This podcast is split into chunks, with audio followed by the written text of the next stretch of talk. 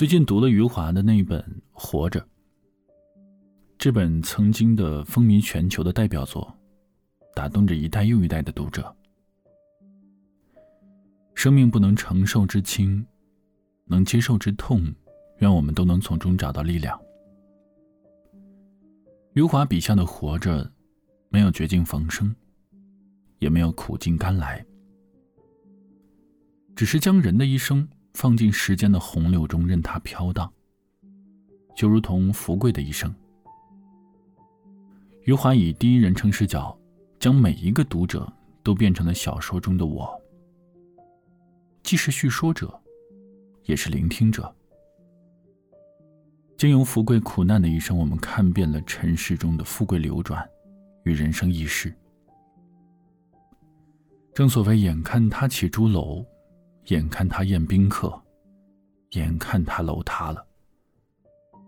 福贵的一生让我们明白了，所有的存在将消逝，无论幸福或是苦难，而生存便是对苦难的承担，在一次次失去与悲痛中直面命运。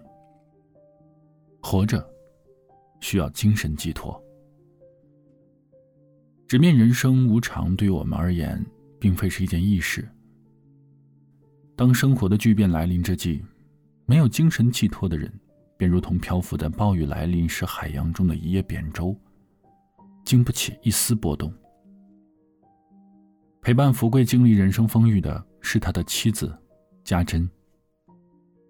回忆许多年前，福贵仍旧记得他们初见的场景：夜色温柔，身着月白色旗袍的家珍。走在湿润的石板路上，就这样一步一步的走进了他的生活。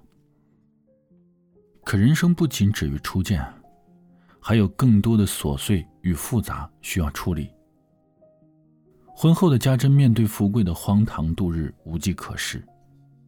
他也试图劝阻，可得到的却是众目睽睽之下福贵的两巴掌。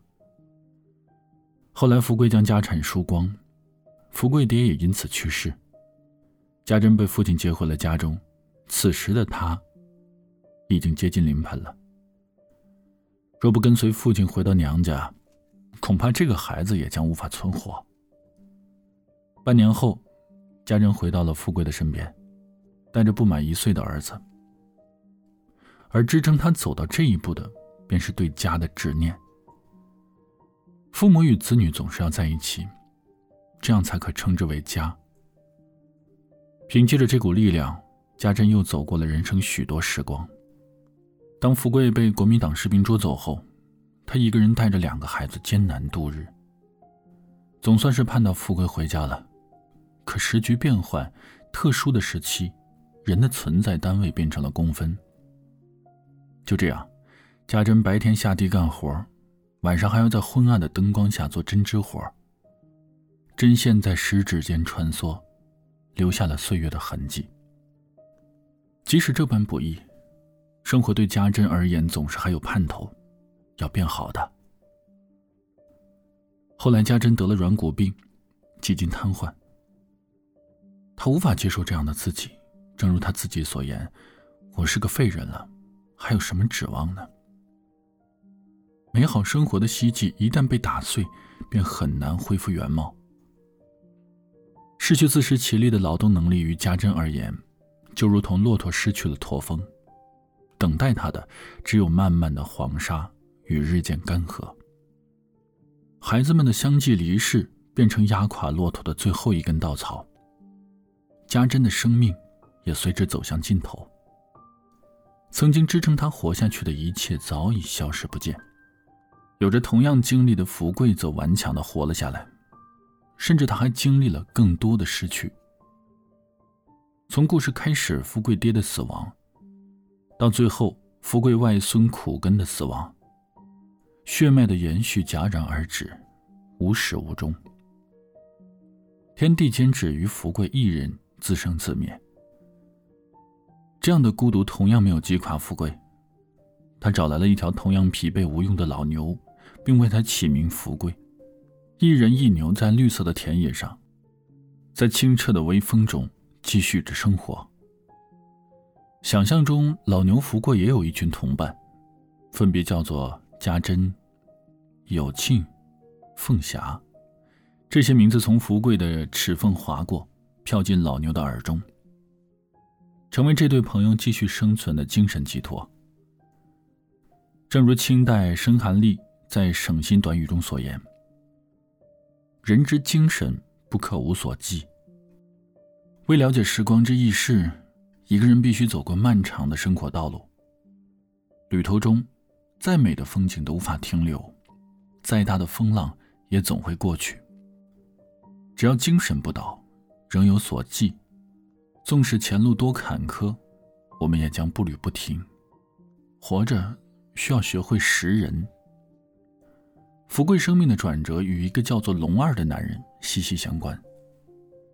年轻的福贵是一个不折不扣的纨绔子弟。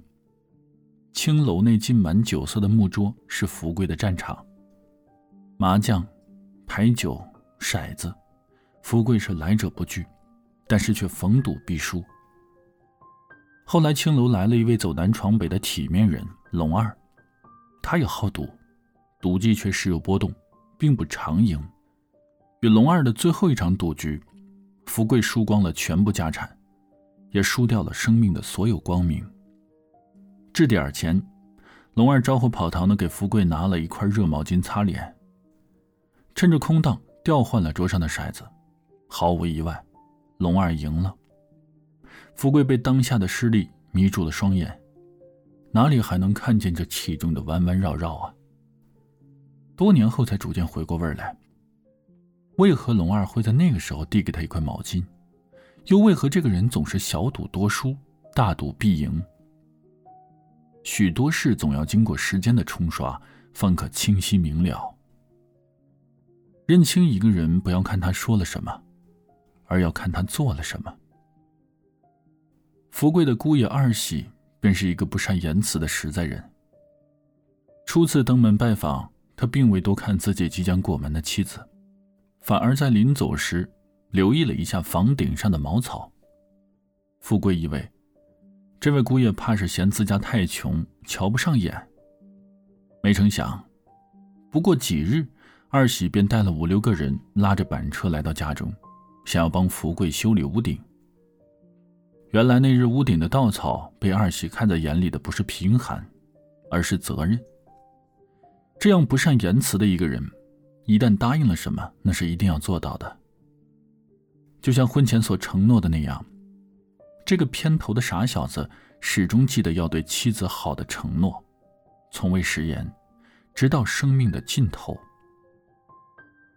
恩格斯曾言：“判断一个人，当然不是看他的声明，而是看他的行动。”不是看他自称如何如何，而是看他做些什么和实际上是怎么样一个人。有些人是表里不一的吹嘘者，有些人却是寡言少语的实干家。因此，在与人交往时，不妨先悬置我们的评价，通过观察对方是否言行一致，来决定是否要与其进行交往。活着，要与时间同行。个人的命运总是同时代的命运共起伏，福祸相依之说古已有之。但是其中的转换要经由时间去完成。当初赢了福贵的龙二摇身一变成为了地主龙二爷，原本的小少爷福贵则成为了他的田户。看着福贵面朝黄土背朝天的身影，龙二心有戚戚焉。他告诉福贵。富贵啊，我收山了，往后再也不去赌了。赌场无赢家，我是见好就收啊，免得日后也落到你这种地步啊。看似一切都将走上正途，龙二的未来应该是平静的、富足的。只是解放后，龙二被认定成地主恶霸，没收了田地，他不服，又被判处枪决。行刑的那天。福贵也去了。龙二望着眼前的人，不甘的喊道：“福贵啊，我是替你去死啊！”